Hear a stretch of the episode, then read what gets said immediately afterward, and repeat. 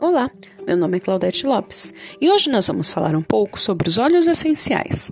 O uso de óleos essenciais e vegetais faz parte de culturas em todo o mundo, desde as mais antigas, como as dos persas e dos egípcios, até os dias atuais.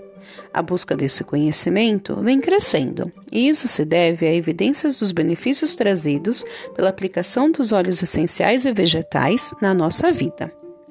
Os óleos essenciais são substâncias contidas nas partes das plantas, como sementes, talos, cascas, flores, frutos e resinas, e são considerados a alma da planta. As plantas produzem os óleos naturalmente para sua proteção e reprodução. São altamente concentrados e muito complexos. Possuem princípios ativos potentes e, por esse motivo, é possível encontrar em um óleo essencial propriedades e benefícios incontestáveis que atuam em vários sistemas do nosso corpo humano: o endócrino, o respiratório, o límbico, o nervoso e o digestório, dentre outros.